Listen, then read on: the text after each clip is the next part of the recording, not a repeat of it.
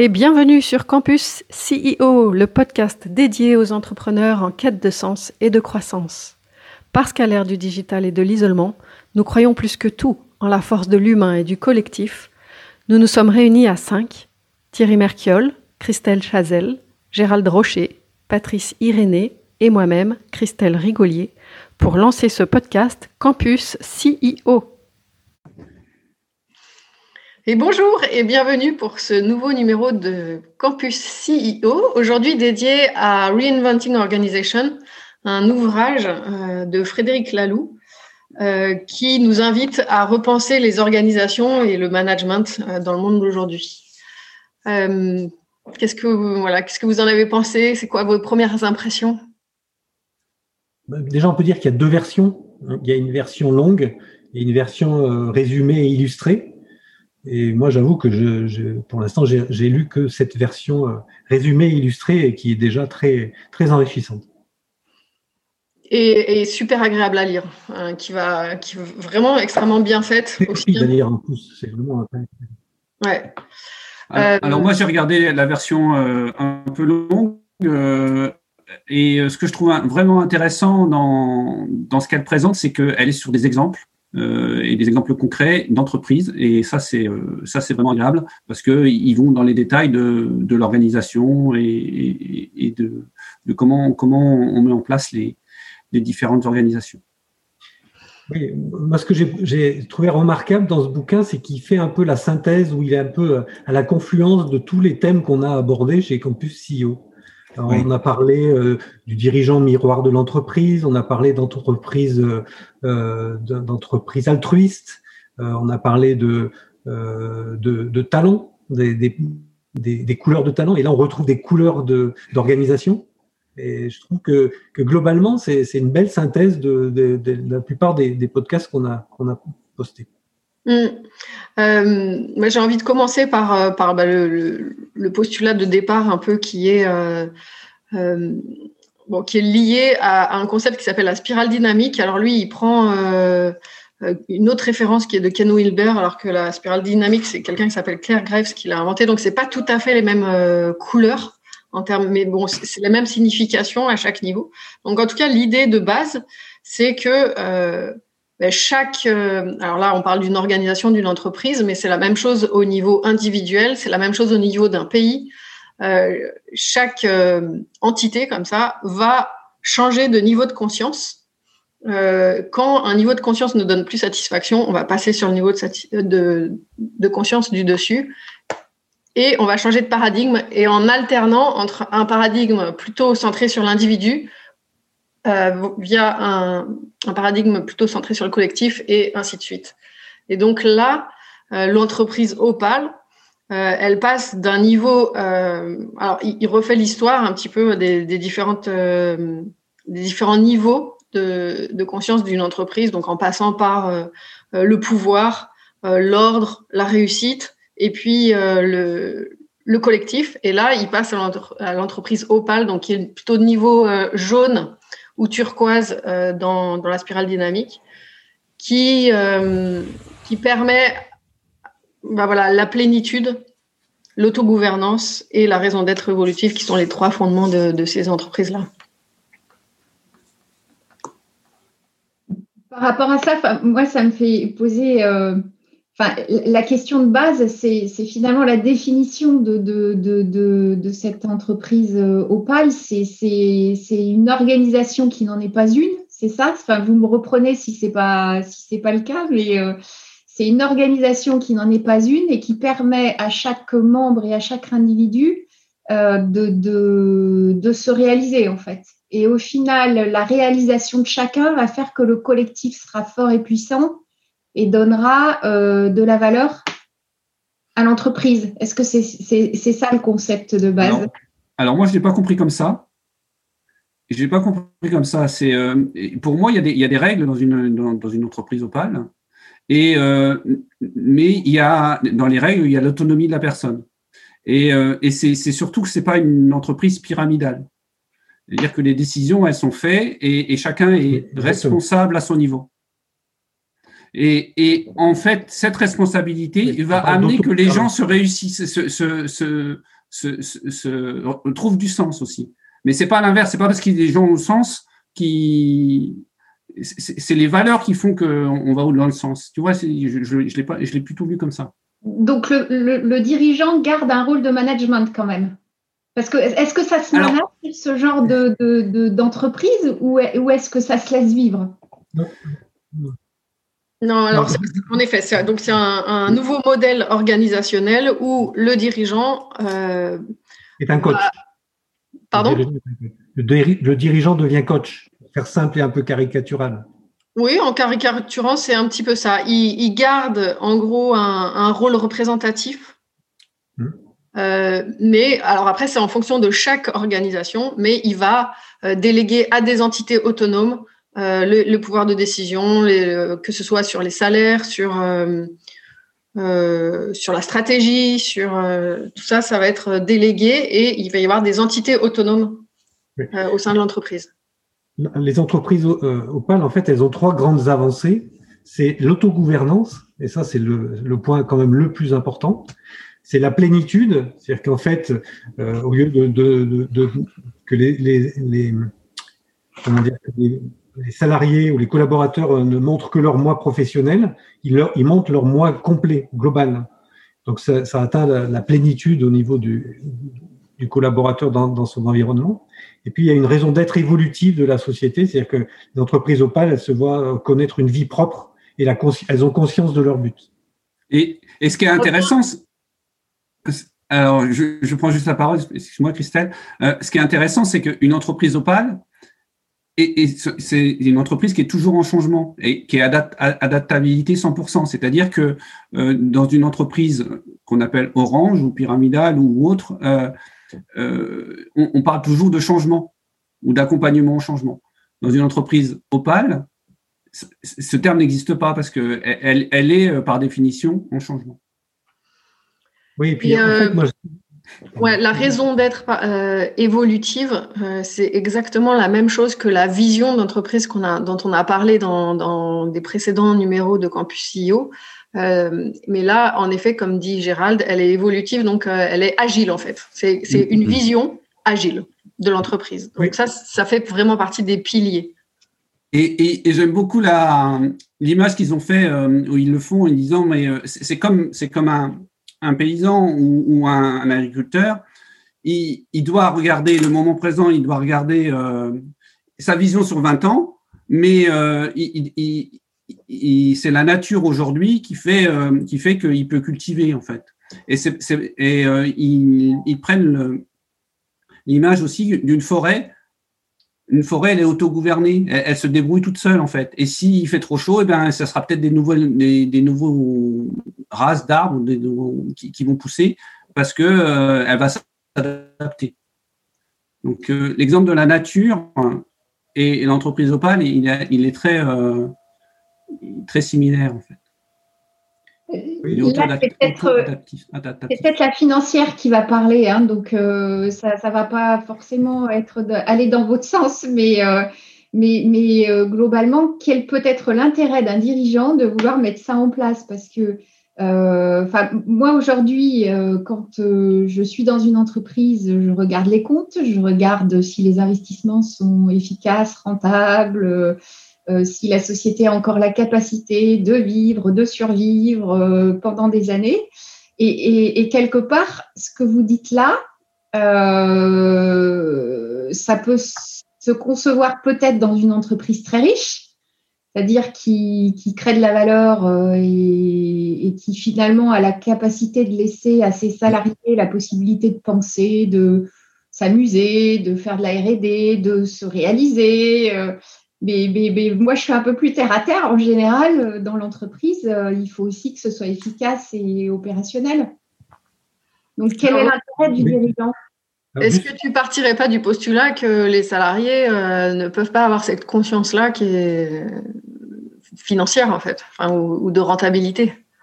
Mais l'exemple de Burzorg est, est, flagrant dans ce que tu dis là. C'est un infirmier qui n'en pouvait plus d'être dans des, dans, un, dans des relations euh, avec ses collègues dans une entreprise pyramidale et qui a créé une société qui s'appelle Burzorg en 2006 il était écœuré euh, parce que les changements dans la profession, notamment cette profession d'infirmier à domicile, euh, où ils étaient pressurisés par le temps, par le planning et par la rentabilité.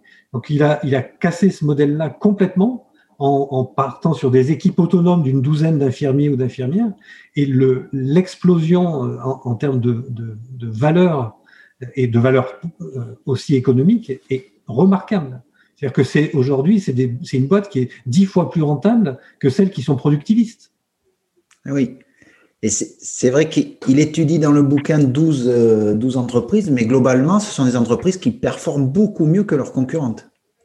Oui, alors il regarde, il, dit bien, il regarde jamais la concurrence en fait. Il ne s'occupe pas de la concurrence. Une, une, entreprise opale ne regarde pas la concurrence. exactement. Qui quelque part est quand même aberrant.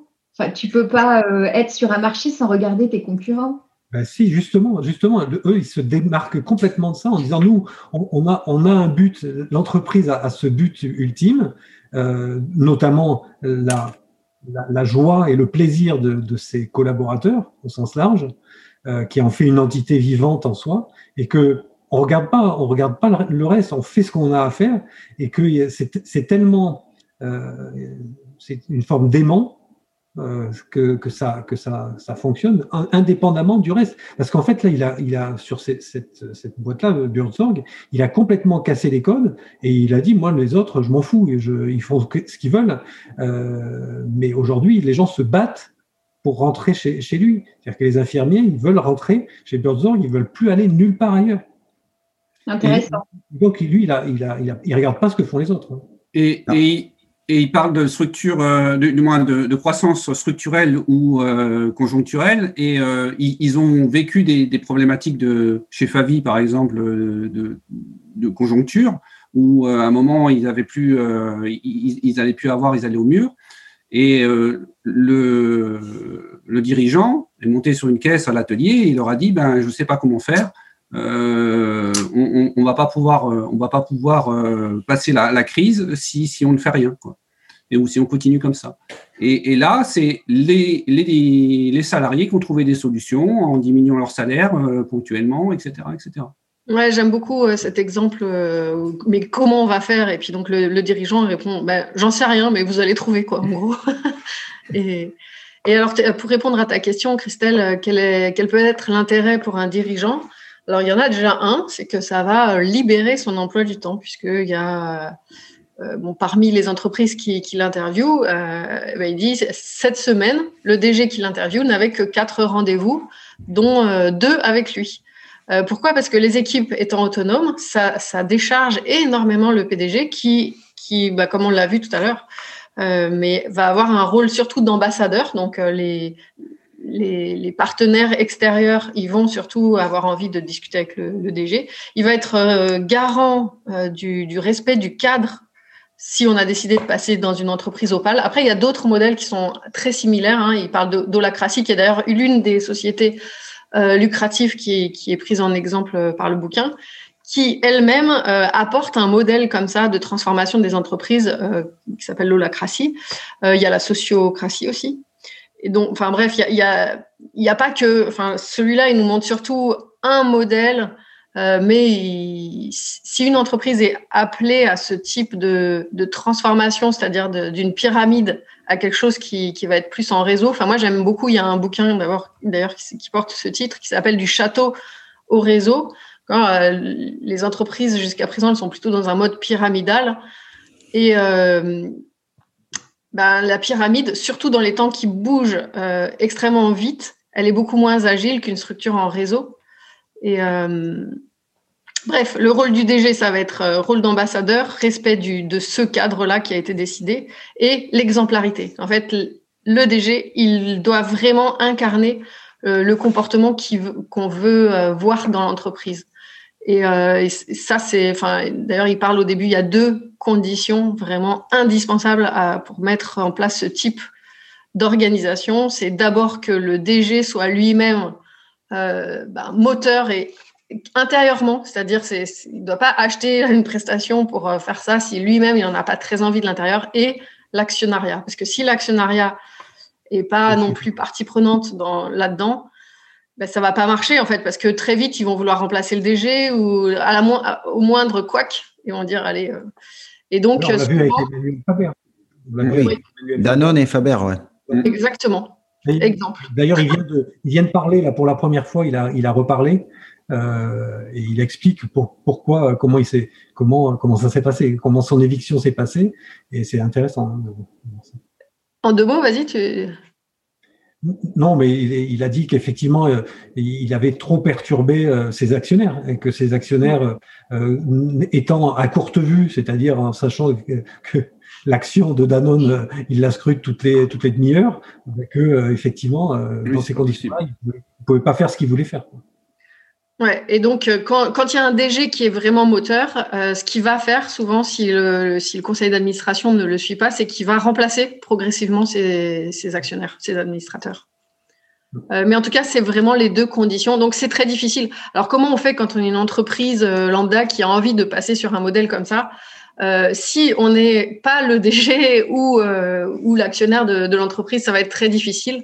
Et euh, lui, il dit, il est assez pessimiste par rapport à ça. Il dit, ça va probablement marcher pour une petite euh, entité, mais euh, de la même façon, à la moindre difficulté, ben, on va revenir sur un modèle ancien. Donc, en fait, c'est pour ça que ça part du haut. Et tu, vois, pour, Christelle, pour, pour, te dire sur la simplification de l'organisation, là, sur, sur Birdsorg, en fait, ils sont 9000, d'accord? Ils sont entre 8000 et 9000, et le siège, c'est 28 personnes. Ah oui. D'accord? Et, je, vous montre quand même le, dessin, le schéma d'organisation. Donc, c'est moins de charge fixe, je suis d'accord. Et, et, pas de support.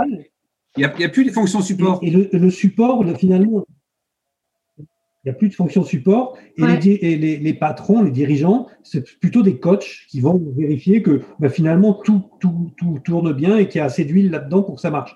Alors les fonctions support, c'est par exemple dans Burzorg, c'est toute la partie relation avec euh, la sécurité sociale euh, euh, de, du pays. Alors je ne me souviens plus dans quel pays, dans, aux, Pays-Bas. D'accord? Là, là, c'est pas chaque infirmière qui, qui négocie avec la sécu sociale néerlandaise, c'est les fonctions support du siège.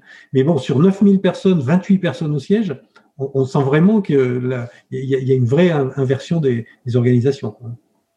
Mais, mais, quelque part, est-ce qu'on est vraiment dans une logique de management? Parce qu'un dirigeant qui veut passer en entreprise opale, enfin, il faut qu'il ait une, une, raison qui, enfin, qui soit déclencheur. Enfin, oui. bah, la, raison, enfin pour moi, euh, mais il le dit très bien dans, dans, le bouquin, la raison, elle est intérieure en fait. C'est que les valeurs de ton entreprise tu, n'es plus intérieurement en accord avec ce modèle de fonctionnement qui est, euh, qui, est celui bah, du château, de, la, de la monarchie, avec euh, un roi, euh, une cour et des sujets, des paysans. Et, donc, on, enfin, pour moi, ça, fait, ça accompagne vraiment le changement de paradigme actuel, c'est-à-dire les jeunes générations, elles sont beaucoup plus... elles acceptent beaucoup moins de recevoir des ordres. Donc, en fait, pour moi, c'est juste un modèle. OK, il y a plein d'avantages, d'accord C'est notamment avec tous les changements euh, très rapides de notre société actuelle. La pyramide, c'est comme un mammouth, elle est très lente. Le temps qu'un ordre, le temps qu'il y ait quelque chose qui soit constaté sur le terrain au niveau des, clients, que ça remonte tout en haut de la pyramide, qu'on prenne une décision, que ça redescende, euh, ça va être très long, pas du tout agile. Donc, un fonctionnement en réseau, il va être beaucoup plus agile. Ça, c'est déjà une première raison. Mais au-delà, enfin, pour moi, ça va bien au-delà de ça. C'est-à-dire, c'est un niveau de conscience du dirigeant qui, euh, qui lui, va être, euh, voilà, qui, a envie de, faire péter, enfin, de, dompter son ego, plutôt, on va dire, euh, et qu'il a envie d'avoir son entreprise en miroir de, ce qu'il ressent et de ses valeurs profondes. Et donc, il va vouloir opérer ce changement-là. Oui, il et effectivement, il le dit, il le dit bien, euh, l'entreprise ne, pourra jamais aller plus haut que, que, le dirigeant. elle sera toujours limitée par le dirigeant.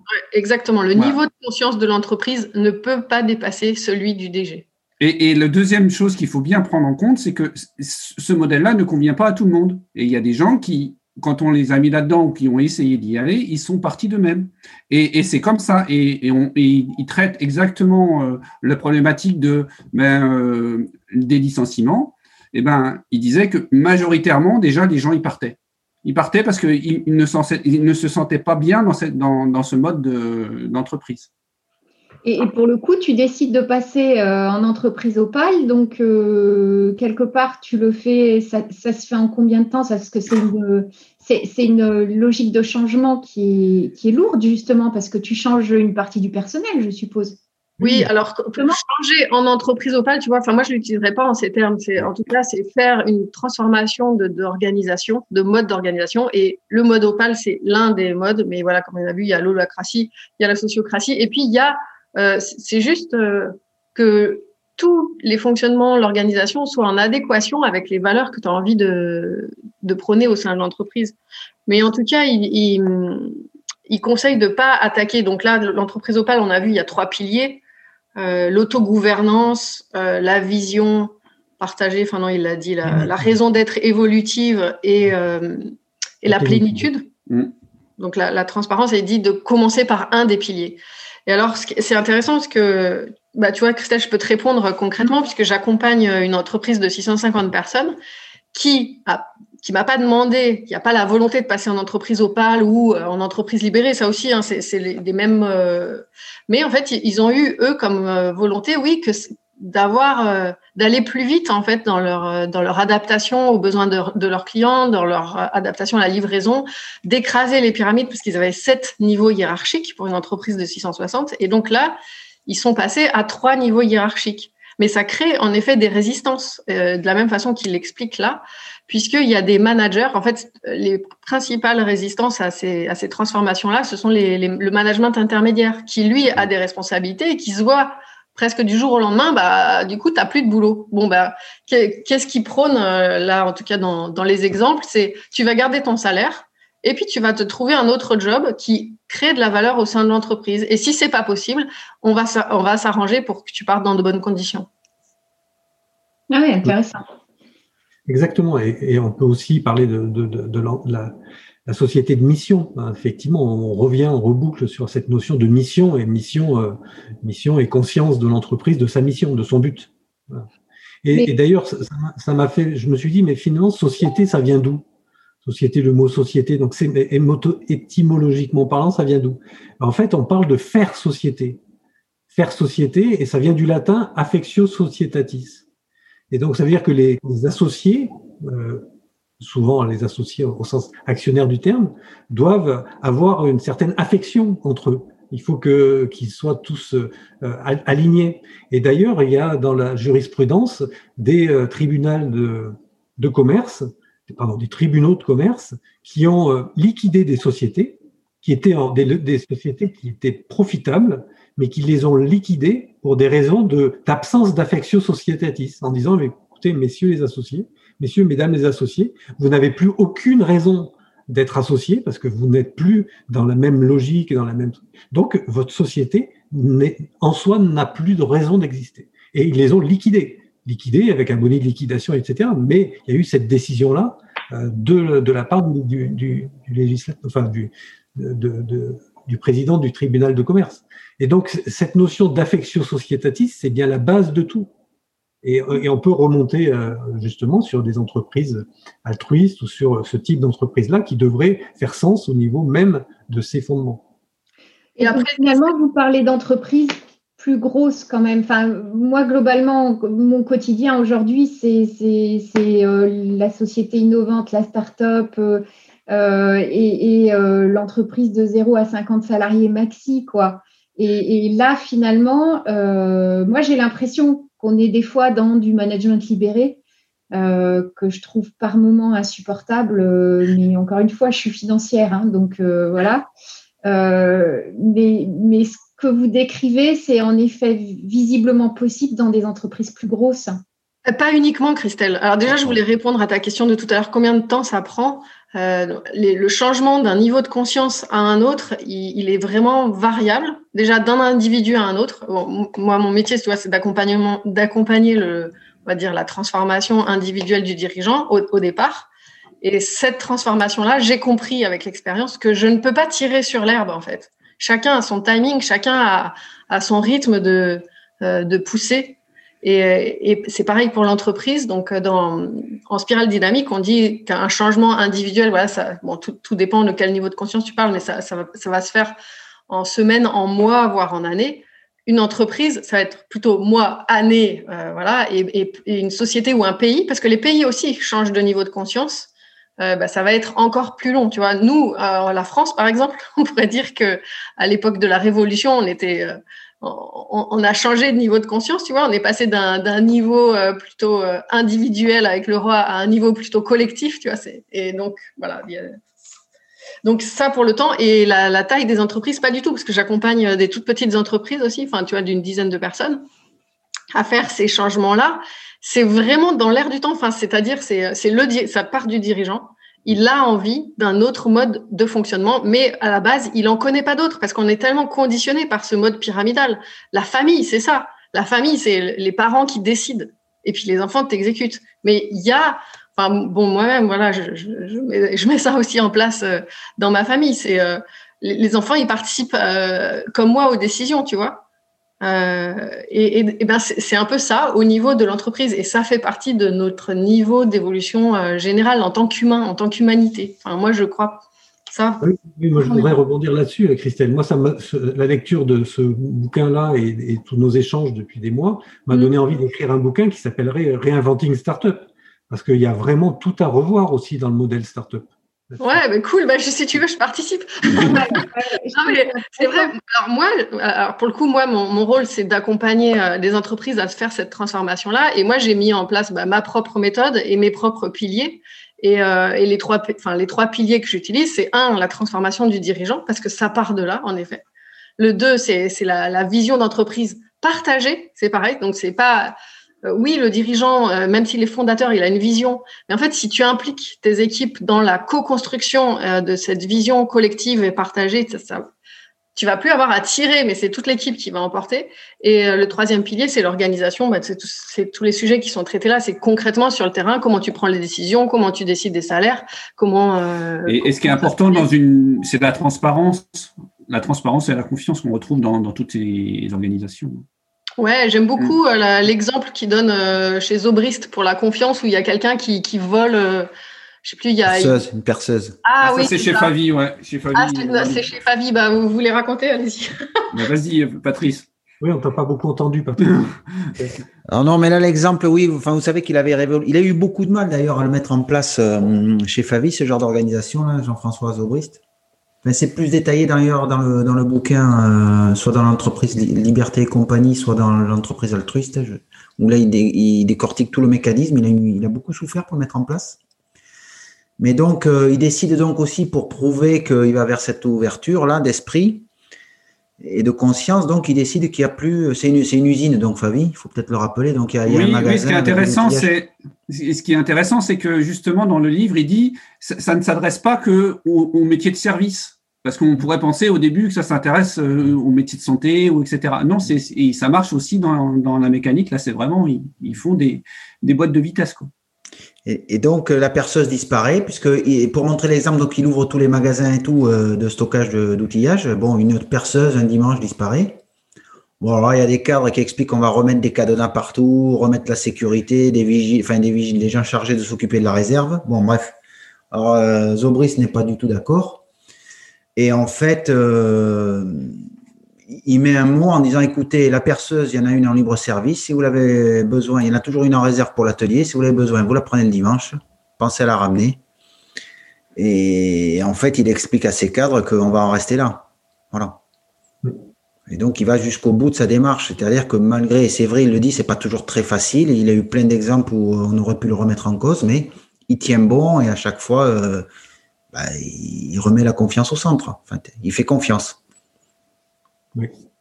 c'est ça. la confiance, c'est vraiment un pilier de ce genre d'organisation. Et, ne pas revenir en arrière quand la confiance est rompue. Euh, ben, on l'avait vu aussi dans l'entreprise euh, altruiste avec l'histoire des, cendriers voilà, qui étaient mm. volés euh, par un client. Mais non, c'est pas pour ça que tu vas remettre en cause. Euh, au contraire, c'est c'est là où tu, tu, montres que tu gardes le cap, quoi. D'ailleurs, c'était très intéressant parce que dans, dans, dans, le bouquin en question, là, ils expliquent que tout ça, les vols, etc., en gros, c'est 3% du, c'est 3%, ça représente. Ouais. Mais, mais, mais, donc c'est 3% des gens qui peuvent se, ou de clients, etc., qui peuvent jouer à ce genre de, de jeu, on va dire. Et, et il disait dans le, il disait en fait que c'est quand même dommage parce qu'on y met beaucoup, beaucoup d'argent pour lutter contre 3% des gens. Alors qu'il y en a 97 qui sont super. Et même au niveau chiffre, hein, ça se retrouvait au niveau chiffre. Euh, à un moment, il a pris un exemple, c'était 3 ou 0,3% sur, sur le bilan, euh, les fraudes euh, liées à, à, au comportement un peu pas social en fait. Ouais. Et Christelle, pour revenir sur le, le rôle du, du, DG ou du CEO, il y a quelque chose qui va être difficile pour lui et c'est pour ça que la transformation de lui-même enfin, il faut que ça vienne de lui-même et qu'il aille jusqu'au bout de, de, cette démarche intérieurement c'est qu'il faut qu'il va, enfin, dans le bouquin, il parle de combattre la pulsion de garder le contrôle. Et en effet, si, ça, ça va être l'un des principaux obstacles. En fait, si tu as peur de perdre le contrôle, tu vas vouloir maintenir. Et en fait, ben, ça, c'est à remplacer par la confiance, justement. Et la deuxième chose, c'est de renoncer au fait que euh, quelque part il est indispensable et qu'on a besoin de lui parce que ça, ça nourrit son ego en fait. Quand un dirigeant, tout le monde vient le voir et puis c'est euh, euh, ben là ça va plus être le cas parce que les, les, les, entités qui ont été choisies elles vont être autonomes donc elles vont prendre leurs propres décisions et il va pas être nécessairement consulté. Donc donc ça c'est deux enfin voilà deux, deux piliers qui, qui sont probablement difficiles à, à vraiment incarner jusqu'au bout quand même qu'il y a surtout, il y a aussi quand même euh, le management intermédiaire en fait, hein, qui va poser ouais, problème. Hein. On en a parlé, ouais. ouais. ouais on l'a dit. D'ailleurs, j'ai beaucoup aimé dans les entreprises pyramidales, c'est que j'ai noté l'ego adore les réunions. Oui, j'aime beaucoup euh, l'idée de la chaise vide aussi, euh, si, vous, voilà. si vous avez vu ça.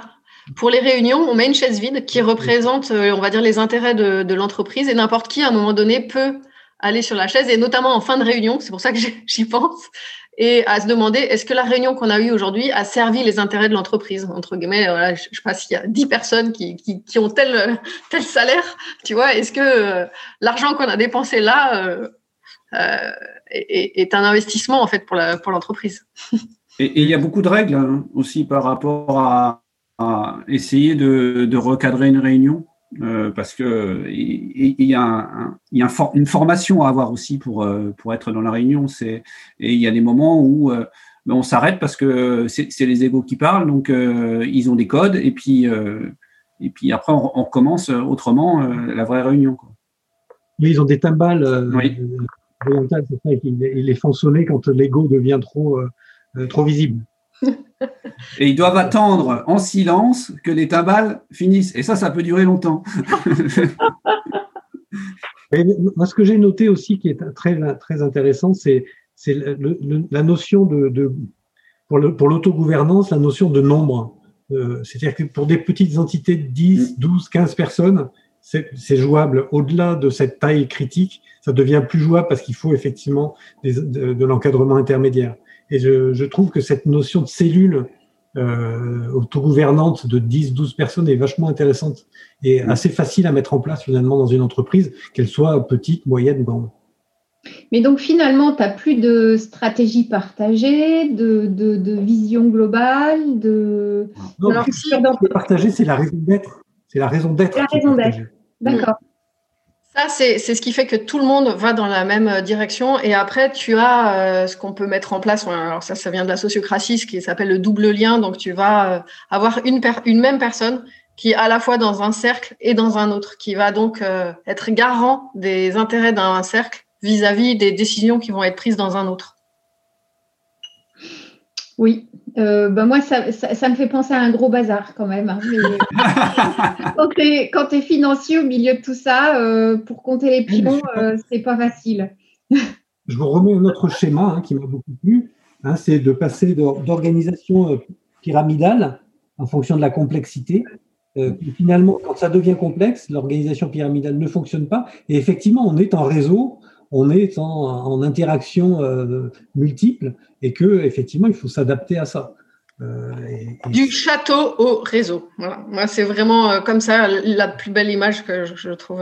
Et, le réseau, c'est Internet, c'est actuel. Et, le château, c'était au temps du Moyen Âge. Il faut, faut vivre avec son temps, quoi. Et le DAF, le DAF doit devenir un support euh, pour supporter tout, ce, tout, tout ça au, mieux des intérêts de, de l'entreprise. Oui, et, sans procédure. Donc, au final, pour récupérer l'info, c'est 50 000 fois plus dur. Mais sauf que tu ne dois pas récupérer, on, doit te la donner. Parce que les, gens doivent comprendre, les, les gens comprennent pourquoi tu en as besoin et, et donc te la donnent automatiquement en revanche, c'est. Euh... Oui, mais euh, les, les, prochaines fois que vous êtes dans une entreprise de ce type-là, euh, j'y vais avec vous. mais moi, j'en ai autour de moi, Christelle. Je veux voir. J'en ai. C'est quoi C'est, enfin, on va pas faire de la pub pour Google. Google Sheet partagé, les comptes, ils sont partagés avec tout le monde et tout le monde y a accès. Et, euh, et donc, n'importe qui, que ce soit le DG, le, DAF, bon, en l'occurrence, la taille de, l'entreprise, là, ils n'en ont pas un attitré, mais euh, ou euh, le responsable marketing, tout le monde a accès, euh, tu vois, au, nombre de, clients signés, au chiffre d'affaires, etc. Vous abordez un sujet qui m'intéresse, je ne sais pas si ça fait partie du sujet, mais où vraiment on s'est posé beaucoup de questions avec les dirigeants régulièrement. en effet, dans les entreprises libérées, les salaires peuvent être vus par tout le monde. Euh, et, partagé. Euh, je connais une entreprise à Toulouse qui euh, le fait, qui dit que ça fonctionne. je suis plus mesurée, mais en tout cas, ils le font. Et en fait, tout le monde connaît les salaires de tout le monde et les augmentations sont vues en collectif. Je n'en connais qu'une. Mm. on s'est posé la question souvent de dire mais comment on fait pour les salaires? Et clairement, moi, j'ai, c'est toujours euh, enfin, un vrai sujet, de, une vraie problématique pour le dirigeant parce que, parce que tu n'arrives pas à harmoniser les salaires. Euh, tu as toujours des gens que tu payes beaucoup plus cher parce que tu n'as pas eu le choix ou parce que euh, tu as besoin de les motiver. et ça, tu sais pas l'expliquer aux autres. Mais ça fait partie des, choses qui vont être libérées par le, enfin, chez le dirigeant, puisque c'est les entités autonomes qui vont, qui, décident des salaires de l'entité. L'augmentation de salaire, etc. Hein, c'est même toi qui proposes, c'est jusqu'à toi qui peux proposer combien tu, combien tu, veux en augmentation, et puis euh, tu dois le soumettre, et il y a, des pairs qui, qui revoient en fait.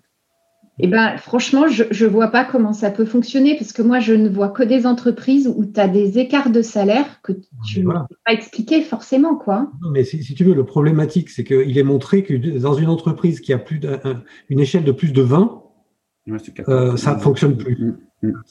D'accord. Donc, bon, déjà 20 euh, par rapport au SMIC, 20 fois le SMIC, c'est quand même, ça, laisse un peu de marge.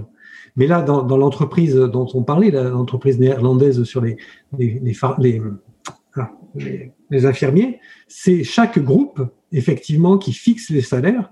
Euh, chaque entité de 10, 12 personnes qui fixe les salaires et les salaires sont en fonction de, de la valeur ajoutée euh, amenée, perçue euh, et, ça se passe a priori sans trop de, problèmes. il y en a qui revendiquent d'avoir plus de salaire que d'autres parce que ils, ont, une, charge globalement sur l'ensemble de, la société et c'est accepté dans le groupe des 10 12 infirmiers qu'il y en a un qui gagne plus parce que il amène plus dans l'organisation que, d'autres qui veulent pas le faire. Oui, il y en a qui veulent pas s'investir euh, plus dans la société parce qu'ils ont une vie personnelle, etc., etc. Et, ça, ça vient en compte de, du salaire aussi j'ai du mal à, concevoir que ce soit très sain, quoi, parce que soit tu es sur l'école des fans, tout le monde a le même salaire, euh, soit, euh, soit je, enfin, que quelqu'un, enfin, moi, je, vois ce qui se passe dans les entreprises, hein, parce que tu vois bien les gens arriver, euh, demander leurs augmentations chaque année. Euh, et, euh, sur la logique des augmentations, c'est jamais les meilleurs qui viennent demander des, des augmentations. Hein. Enfin, ça, c'est vraiment un changement de paradigme, Christelle. C'est-à-dire que c'est plus chacun qui, qui va, euh, qui va défendre son petit bout de steak pour, pour lui égoïstement, en fait. C'est le groupe qui va tu vois, qui va aussi reconnaître les individualités, comme disait Gérald, celui qui s'investit vraiment, celui qui veut pas s'investir. Et en fait, c'est c'est quelque chose qui est beaucoup plus juste, en fait, et plus sain, au contraire, moi, je trouve. Euh, Génial. Et parce que c'est pas que c'est facile, hein, mais c'est plus, hein, c'est. Parce que la personne, je veux dire, celui qui va demander son, son, salaire aujourd'hui, il va le demander à son N plus 1. là, il va le demander à, à ses collègues. Donc oui. déjà, c'est pas du tout la même la même vision. Je veux dire, quand il va dire, ben moi je veux euh, je veux être bien payé euh, parce que euh, il va falloir qu'il justifie quand même que parce qu'il a travaillé toute l'année avec ses collègues. Quoi. Tout à fait. Mais tu vois, enfin pour le coup, moi je j'assumerai jamais ça. Enfin en tout cas, je je, je prendrai jamais ce type de décision parce que je vois pas comment ça peut fonctionner. Alors peut-être que on est dans des entreprises encore euh, trop classiques, hein, mais. Non, moi je pense qu'on a un cadre qui, qu'on a depuis notre enfance et qui nous, qui nous contraint à penser ça. Il faut sortir du cadre pour, pour appliquer ça. Ouais, exactement.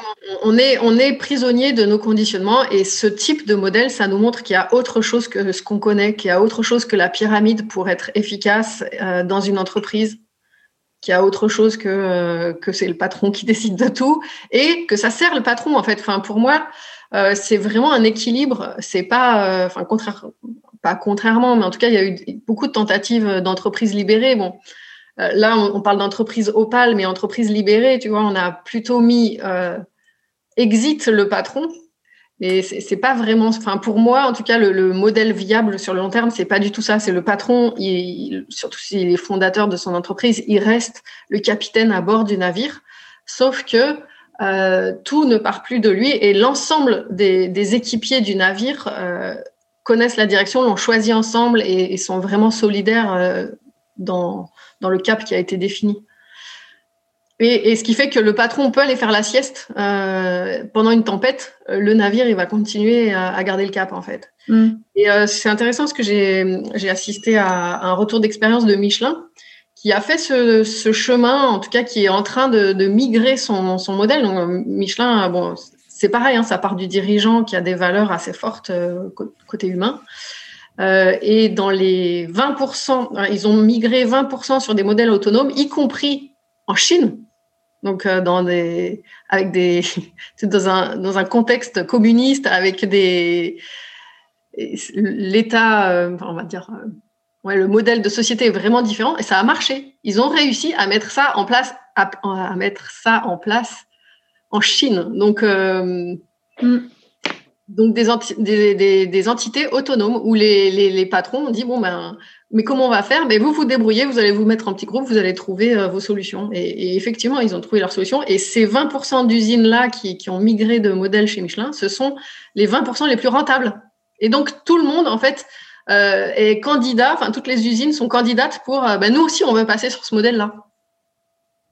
Et donc, on est vraiment dans ce changement de paradigme. Et, et, ce bouquin de Lalou donne, donne un modèle, mais c'est pas le seul, en fait. Et dans ce genre d'entreprise, comment est-ce que tu gères la communication? Parce que justement, enfin, quelque part, euh, euh, chacun est autonome, ok, euh, peut prendre des décisions, a pas forcément l'obligation, donc pas toujours l'envie de reporter. c'est un enjeu central. C'est un, enjeu central et effectivement, c'est, enfin, de, ce que je vois, c'est vraiment crucial. C'est-à-dire que les, les les couacs, bon, il y a, des, y a des lieux spécifiques pour résoudre les, conflits, etc. Mais euh, la plupart, ça vient d'un manque de communication. Et donc, euh, bah là, c'est important d'avoir des outils qui sont adaptés à ce genre d'entreprise, donc d'hyper communiquer souvent. Et d'avoir des, canaux. Euh, bon, enfin, moi, ce qu'on utilise beaucoup, c'est la, des, des, genre soit Slack, soit WhatsApp, la communication instantanée euh, en canaux, enfin Slack c'est pas mal pour ça, c'est euh, tu vas créer des canaux, mm. canal marketing, machin, mais qui sont accessibles à tout le monde.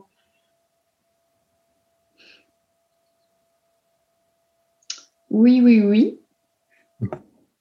C'est un sujet, hein, la communication, parce que, parce que oui, euh, effectivement, il faut l'avoir, il faut avoir de la transparence, il faut que, il faut savoir, euh, il, faut qu'il n'y ait pas trop de temps de latence et puis euh, pas de chambre froide par rapport à la communication. Mais euh, en tant qu'employé, être au courant de tout ce qui se passe, c'est aussi pas très performant en, termes de. Si, je regarde que la communication, je travaille pas. Quoi.